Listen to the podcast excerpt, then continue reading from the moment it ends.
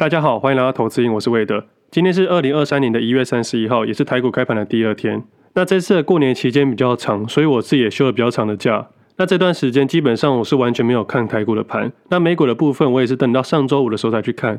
那我们家做生意的，在传统市场工作，我们基本上忙到除夕夜的当天早上，所以通常在忙到那天早上结束之后，下午回家拜拜，晚上才一起吃团圆饭。那我们家团圆饭比较特别，每年都是在外面吃，因为这样煮一桌实在太麻烦了，家里人比较少，所以我们通常都是在外面吃团圆饭。但是今年比较特别，今年我妈那边的亲戚朋友打算在我们家过年，所以很多亲戚会来我们家。但是我妈很特别，她一直到过年前的一周才跟我说这次要在我们家吃饭。然后我问她说这件事情是什么时候知道的？她说去年就已经讨论好了。我说去年就讨论好，为什么不早点跟我讲，我们才能早点去准备啊？餐厅也没有订，饭菜也都没有准备。结果我妈就说：“反正你就处理就对了。”她就丢了一句话给我去处理。但是因为真的太临时了，根本找不到餐厅，所以啊，后来要找原本除夕吃饭的那家餐厅，我连续订了三天。所以基本上我的年菜都吃一模一样的东西。所以三天吃一样的东西，只是跟不同的人吃，也算是一个蛮特别的过年了。我交易维持我的一致性，没想到我年菜也维持我的一致性，每天都吃一样的东西。那除了这个特别的事情以外，那其他也没什么太特别的事情。那其他时间就陪陪家人出去走走，去走村而已。那其中有一两天跟朋友去打打牌，但是打牌的部分我比较少去玩。我不知道这不是交易之后的后遗症。自从我开始交易之后，我就很少在过年跟人家打牌了。可能是平常的交易日真的玩太多了，算了几率，算了期望值。那对我来说啊，打麻将啊，打扑克牌，他们也是算几率跟期望值的游戏。只不过真的长大之后会发现，过年那个氛围比以前少了非常的多。那也有听众朋友问我说，过年有没有出国？我过年期间没有出国，但是我今年会安排出国的时间。那自从上一次录音完结束后，整整有一周没有录音了。那在上上礼拜录完音之后，我有去银行办一些事情。那银行真的是非常非常多的人，我猜很多人都去换汇啊，换新钞。那还好有朋友在里面，所以可以比较快速的去完成我的手续。那我有稍微问一下金融商品，那其实金融商品其实大同小异，没有什么太特别的东西。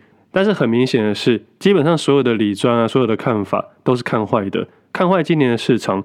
基本上所有的理专会推荐你去买保险，因为他会跟你说，去年行情这么差，去年跌了这么多，应该把所有的资金去买保险。但事实上啊，我觉得今年绝对不要去买保险，今年啊，真的要好好投资股票，投资资本市场。即使你对股票没有兴趣，也可以去配这些债券市场。我相信今年到年底之前，持有太多现金的人，可能就没有办法参与到这些行情。但是我在这个位置点，并不是说今天、明天马上追进去。我是认为说，如果今年上半年有一个还不错的下档行情，那么就要果断的把现金给放进去，换成股票市场或债券市场都可以。因为我对于今年的想法是比较乐观的，我对去年的想法是比较悲观的。那我利用农历过年的时间，没有交易的这段时间，好好配置我长短期的分配。最后的结论是我认为今年是先蹲后跳的一年。基本上是有机会实现的，但如果没有发生的话，我也会做出适度的改变。我接下来会分享给大家，我心中预期的走势跟我心中不如预期的走势，我会怎么做？我该怎么做？那这个部分我先从美股开始讨论好了。美股的部分，我从二零二零年到二零二一年的配置组合，大部分是以美金为主，所以在二零二零年跟二零二一年的手上有不少的美金，直到二零二二年的五月份开始，我开始投入了美股市场。那美股市场的配置组合，我大概抓十只左右。那中间还有换了两次的美金。基本上，如果把美金算成一百万的话，那我在上礼拜的五的时候，已经投入了六十万的资金，也就是我总资金的六十 percent。那接下来四十 percent 的资金，我在去年底的时候，已经把它投入了美金的定存跟美金的优存。那平均的利率大概四 percent 左右。基本上当时的看法就是跟着美股的升息的趋势去做判断。那目前也看到升息的末端，就像我去年九月分享的那样。在大家讨论物价膨胀跟升息的问题，当时我分享的“天下没有不散的筵席，总有一天会停止升息，甚至开始降息”。但是我目前看不到降息的趋势，我觉得要到下半年才有可能到降息的部分。上半年我认为是不太可能的，但是这些东西都可能在未来做一些修正。如果有修正的话，再跟大家分享。所以依照升息的趋势，找寻它的末端。所以在当时又换了几笔的美金，投入美股市场跟做美金的定存。我会在今天晚上我做美股的上面会做一些大改变。我会在升息之前，就是二月二号凌晨三点以前，也就是今天晚上或明天晚上的时候，把一些获利比较高的个股做一些适度的调整。但我要特别说一下，我认为它短期会涨，但是我要先做出调整。那其中主要会调整向下调整的部位应该有三只，目前考量是网飞、特斯拉跟脸书。那调整的部分是两好一平，脸书的部分在去年五月的时候开始买进。如果听众朋友有注意的话，可以去听去年这个段时间的节目。在五月多的时候，我开始把美金投入美股，而当时的第一个选择就是网飞，第二个选择是脸书。但是其中网飞在我买进之后就开始扶摇而上，而脸书的部分是扶摇而下。那这时候我的动作就是没有动作，因为我的周期还没有到。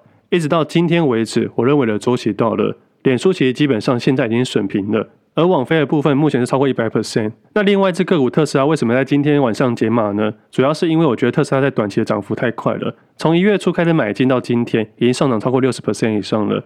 那主要买进的点应该是一月三号那时候节目注意到的，当时市场一片骂特斯拉降价的问题，我倒是认为说这可能是几年一次的好机会。但为什么在这时候适度的减码呢？我认为说，目前特斯拉的涨幅太快了，我需要做是适度的减码。在未来有机会，我预计是第二季、第三季的左右的时间，也就是我可能会顺着下一次美金要准备投入的时候，把特斯拉买掉我想要的部位。基本上我在买部位的时候，在美股部分，我基本上是一到两次的全部买齐。那主要也是因为我自己没有时间去看美股的市场，我只能在一开盘的时候去买进，所以基本上今天应该会调整三只个股向下调整。把拖出来的资金去平均换我其他持股。那我目前持股里面，除了上礼拜五新增的两只个股，我买进了 Three N 跟 Intel。那前者目前在损平，那 Intel 的部分目前是获利四 percent。Intel 那天就是坏消息公布的那一天，财报财测最差的那一天。那他公布的说法非常的差，不如市场预期，但如我的预期，除了年减二十八 percent 低于预期以外。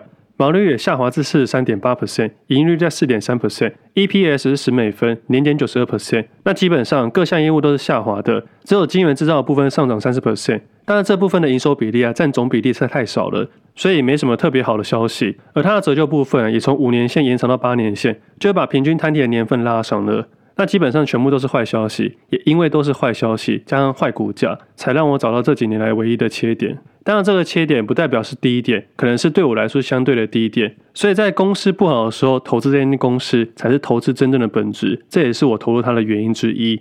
公布的当天直接下跌了十 percent，我当天一开盘就买进了，买完之后我就去睡觉了。那除此之外呢？目前的持股之中，还有超微半导体还在损平之中。那其他个股的持股上面，基本上我相信今年应该是有获利的表现，而且是还不错的获利。那目前美股上面整体获利还不超过十 percent，但是对我今年的看法来说，我相当有信心，今年会把美股做得还不错。只不过啊，接下来的重心会全部换到台股市场上面，原因很简单，台股市场才是我最熟悉的市场。我认为今年很有可能像兔子一样先蹲后跳，但是这个蹲会蹲多低我不知道。但是在蹲的同时，我会使用到衍生性金融的商品，对于台股市场是相当有信心的。所以今年我接下来分享大部分都以台股为主，因为在美股上面呢、我所有的设计想法都已经设计好了，不管是切点、周期、资金、风控，甚至是如预期跟不如预期的状态，我都已经想好要怎么去做对策了。如果没有如预期的话，我也会跟大家讨论，只不过可能会以半年或一年的周期跟大家讨论。那接下来我还是回到台股市场上面，那么台股市场上面我主要会注意一个点，三低三高的市场。三低的部分我上次应该有讨论过了，主要是我认为。今年的市场应该是低成交量、低景气，还有低信心的市场。那我这边再重新说明一下我上上礼拜说的东西。一月九号的节目上面讨论到，低成交量是我认为今年的市场很难超过两千亿。如果超过两千亿的成交量的话，可以稍微去注意。但是啊，我相信大部分都还是集中在台积电身上。其实是昨天外资买了七百多亿的市场，大部分都还是台积电身上。如果市场扣除台积电的涨幅跟台积电的成交量，那么整体的低成交量市场会更加的明显，所以我认为啊，低成交量是今年的常态，至少要像二零二一年回到六千亿以上，基本上是非常非常难的。那么我就会针对低成交量去做一些买卖的对策。那第二个点是低景气，我现在十二月二十七号公布的景气灯号为十二分的时候，市场低景气这件事情已经确立了，只不过在当天才认为它确立时已经太晚了。我一直都非常肯定，基本面都是落后指标。而总经的分析也是落后指标，但是落后指标既然你我都知道的时候，我们要如何去利用这个落后指标，就看我们这些使用者怎么用独立的思维了。我认为蓝灯还会持续一阵子，而持续这一段时间就是找个股的好机会。其实景气灯号这种东西，就像我们股票市场一样，我们不会今天创立的新高，隔天创立的新低。今天蓝灯，明天红灯，基本上是不太可能的。所以蓝灯可能会持续一段时间，但持续一段时间，难道市场就不会上涨吗？其实是错的。我一直都认为，这个市场总有派对。在二零二二年这种坏行情的情况下，大多数人认为坏行情，其实市场上还是非常非常多的标股。除了餐饮旅游业以外，其实在裕隆汽车在今天也创了历史新高。当然，我在这边不是说我要买了哪些个股，我只想跟大家分享说，每一年都有市场的派对，每一年都有标股。在去年这个时候，就开盘的第一天，我在 Press Play 的音档上面分享到，去年的行情是虎年，投资人如果能控制比例，才能如虎添翼。而今年我认为是兔兔升高的一年，我认为今年有可能是先蹲后跳，但如果不如预期，我在比例跟个股的选择上面就会做出调整。那基本上，今年如果有蹲的机会，左侧投资会以科技类股跟金融类股为主。但如果没有机会的话，我会把资金集中在第三季全部买入。而右侧的选择上面，主要可能会以传产类股为选择，还有一些民生必需用品。虽然我主观认为科技类股在今年可能是一个相对的低点，但是啊，我相信今年市场的信心应该还是不足的。就像刚刚上面讨论到三 D 的其中一 D 一样，如果信心不够的话，科技类股要创新高的机会相对比较难一点点。所以我会把我的注意力放到一些比较小型的个股身上。但是小型的个股，大家注意一个点哦，就是过往一直提到的流动性的问题。因为既然是小型股，再配合刚刚的低成交量，那么这个量会越来越小，在滑价跟流动性上面就要特别去注意，不要被人家当做出货的工具，也不要相信那些黑心的老师。总归一句话，还是要设计自己的投资游戏，但是要利用什么样的工具，我待会分享给你们。那刚刚讨论到三低的部分，那接下来讨论三高。三高的部分，我相信大家都已经知道了：高通膨、高利率跟高库存。高库存的部分，台积电说上半年基本上都在调整库存。除此之外，脚踏车龙头的巨大也认为，今年高库存的状态应该会维持至少半年以上。那么我相信啊，其他运动类股啊、传产类股也可能会有高库存的问题。那其实最主要原因是因为疫情的问题，让大家过度的下单。因为在当时如果没有过度的下单，担心没有货可以出给客户。那对比现在手上库存过高，但是需求没有这么强烈的时候，那库存就只能慢慢的去消耗掉了。那对比科技类股来说，其实传产类股会相对安全一点点，因为科技的部分啊日新月异，所以很快就被淘汰了。但是在传产上面，虽然它温吞温吞的，但是啊它比较难被淘汰。你即使留了库存，它总有一天还是会被消耗掉了。它不像科技类股一样很快被淘汰掉。但是这里也要注意一个点哦，也因为这样子，基本上大多数的传产想要在产业上有爆发性的成长，相对有难度的。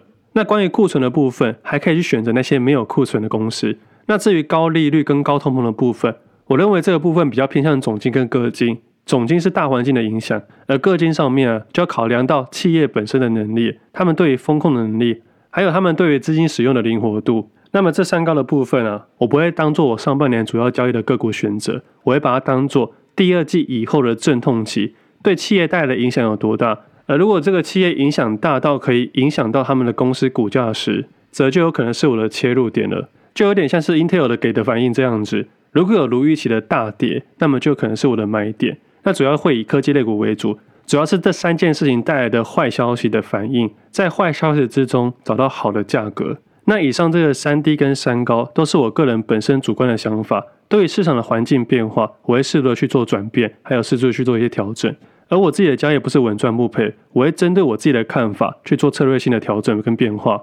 那最后一个左侧的配置比例啊，如果在第二季大概三月十五号到五月十五号之间有如我预期的先蹲的话，那我投入的资金比例可能会分两批。那如果没有在第二季的时候发生，在第三季的时候发生的话，那么我资金比例可能一次投入。那这个部分是我没办法决定的，主要是看市场的变化而去变化。那么最后回到右侧的部分，在右侧的上面，主要还是价量还有形态。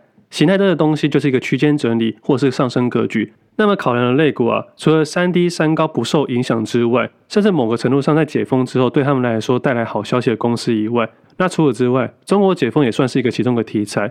其在农历过年前的保雅啊，或者是全家都有出现一些比较大的消息。那接下来我有观察到葡萄王、贵格、大疆、赚权这种非科技类股，而这几天我有观察到统一超啊、统一或全家这些公司。全家的部分我今天刚好有观察到，我觉得很有趣。你们应该还记得。全家的部分，因为泰山的事件，全家利用巨额买卖卖出了八十点九七亿元，共获利五四点三二亿元。龙邦对他们提出质疑，最终他们被证交所罚了两百万元。这种事情我觉得很合理的操作，因为最后背后的利益大于这个罚则两百万的部分，所以啊，公司一定会这么做。其实不管是社会上的商业模式，或者股票交易市场里面，大多数的操作啊，一优一劣去相互调整。比方说优势大于劣势，那么就会去做。我的意思是。背后的利益大于这个法则，那么他们就会执行了。如果你现在有兴趣的话，或许可以去看一下证交所罚则有多少。那对于这件事情啊，两百万的损失跟五十几亿的获利，还可以拿来当做公司派跟市场派的武器。但我要说的是啊，全家在当时卖了四万三千三百张，而全家啊，它每天的平均成交量大概三十张以内。那今天更有趣了，前面一个多小时都没有半张成交，就是零张成交。所以许多人喜欢研究筹码，我觉得参考就好，因为你看不到的交易比看得到的更精彩。投资人很难去看到背后、背后、背后的交易。而这个情形啊，特别要在今年特别去注意，因为今年可能是低成交量的一年。我知道有不少人会去观察基本面，但是对我来说，台股市场的基本面真的是落后指标。就像现在裕隆汽车，它今天的股价收在八十二点九元，我相信啊，这三天肯定有一大堆好消息。但是我们打开基本面来看，它最近两季的公布，第二季跟第三季都还在亏损之中，也就是说，它今年应该还是亏损的表现。今年 EPS 是负的公司，就是亏损的公司。在这几年的坏行情之下，上涨了快要四倍左右。所以，我们不管做投资跟交易，最终会影响你账务的还是价格，而其他的分析其实都是次要的分析，价格才是最真实的。所以，总结来说，今年上半年的概念我做好三低三高的准备，而接下来上半年应该都以价差为主。今年如果还有做避险单的话，会以二月二号以后再做决定。如果指数有如我想要的设定，我就会如预期的布局一些空单做避险单。但如果这次机会没有出现的话，那么今年基本上应该都是往多方去操作。那以上大概是这样子。那最后的部分，我想分享个东西。在上礼拜的节目分享了第一个千万，那么在这礼拜的节目，我想要分享第二个千万。那为什么分享第一个千万后要分享第二个千万呢？我觉得心态上是完全不同的。虽然是交易的一致性是一样的，但是心态却是不太一样的。因为第一个千万，我们会感受得到，在达到第一个千万的时候，我们会去思考：我是不是运气好？我是不是侥幸？我是不是因为行情的关系才得到第一个一千万？是不是每个人都赚好几亿，只有我赚了一千万？我们很容易去不小心跟别人比较，所以在第一个一千万的时候，心态是比较浮动的。但是啊，第二个一千万达到的时候，心态就会相对稳定很多了。在达到第一个千万的时候，其实会有那么一瞬间有点迷茫。第一个千万之后呢？因为第一个千万之后才是真正的考验。如果在第一个千万以前找到一套逻辑时，其实啊，我们不认为那是一套逻辑。因为在累积到第一个千万，我们会用很多很多的策略，但是不知道哪一个才是真正适合自己的。我的意思是说，在达到第一个一千万之前，我们什么方法都会试，但从第一个到第二个的时候，我们会知道我们的方向是什么。这两者其中最大的差别是踏实感。在后面这个交易的时候，你会知道哪些可以交易，哪些不可以交易，哪些东西不能勉强自己去交易。这点我认为是非常非常重要的。前几天刚有个听众提出一个问题。他知道现在明明不能交易，但他还是交易了。他不知道怎么戒掉这个坏习惯。这也让我回想到过去交易的日子，有好几次我认为这时候不能买进，但我还是去做了动作。我想去尝试看看这个方式有没有比前面一个方式更好。我觉得这边最大的问题就是踏实感，因为我相信每一个人，你跟我，我们都在有限的资金里面去做交易。那么要如何在有限的资金里面找有限的个股呢？我认为就要去寻找市场的关键少数。其实我们交易的过程是这样子。首先，先小心翼翼的参与市场，接着让自己不赔钱。不赔钱的原因是因为有交易成本。接着慢慢的让自己少赔钱到损平点，接着开始小额的获利，再开始放大获利。最终啊，我们放大获利之后，我们会把放大获利的欲望再拉回来，找寻生活与投资的平衡点。但是啊，当你找到生活与投资的平衡点之后，我们会去寻找一个东西，找到一个更舒服的方式去交易。而对我来说，这是一个交易的过程，交易的生涯。而我现在的状态，在找一个比较舒服的方式去交易。虽然我还是非常非常享受全职交易的感觉，喜欢盯盘的感觉，喜欢自己找股票的感觉，但是我也知道，我总有一天没办法做全职投资的，因为做全职交易这件事情，我必须排除所有外来的因素，包括我的家人、我的父母。虽然我的家人没有给我大富大贵，也没有给我富二代的身份，但我非常非常庆幸，他们到现在还是可以自由自在的活动跟旅游。这样的状态对我来说已经最大的恩惠了。但是啊，我不能避免未来他们一定会经历生老病死，所以我也会知道，再过几年之后，如果家里需要我去帮忙，我可能就没办法再全职投资了。所以当我理清这一点之后，我在思考，对于分享，我还可以留下什么给别人。直到后来，刚好软体公司找上我，这段时间一起合作开发一个 App，主要是给手机的使用者交易。而这个软体啊，花了两年多的时间，终于把它完成了。因为我对这件事情是非常吹毛求疵的。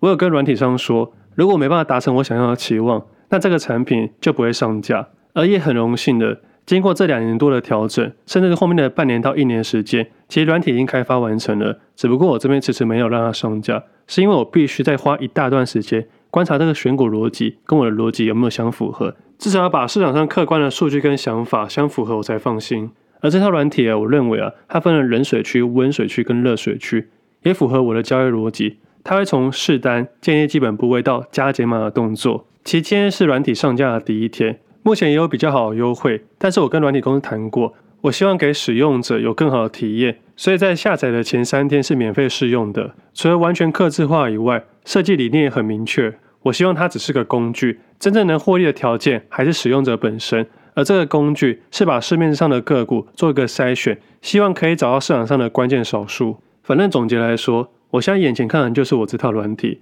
对我来说，这套软体会给多数投资人有一种踏实感。你会知道自己该怎么做，做什么。我觉得它适合右侧交易的非权值投资人。我知道大多数人没办法像我一样盯盘，也没办法像我一样看五档的变化，所以才设计出最客观的条件给大家参考。希望大家可以下来试用看看。而也有跟软体上要求，现在应该算是最便宜的时候。我相信它可以对多数人带来帮助。我也把这个使用流程完整的写到一篇长文里面。我把详细的资讯跟连接放到底下的资讯栏。希望这套软体可以帮大家找到关键的少数以及心中的踏实感。最后还是要警惕一下，软体只是个工具，使用者的本身才会影响真正的损益。而这个工具我完成了，剩下交给你们。今天节目先到这里，我们下次见，拜拜。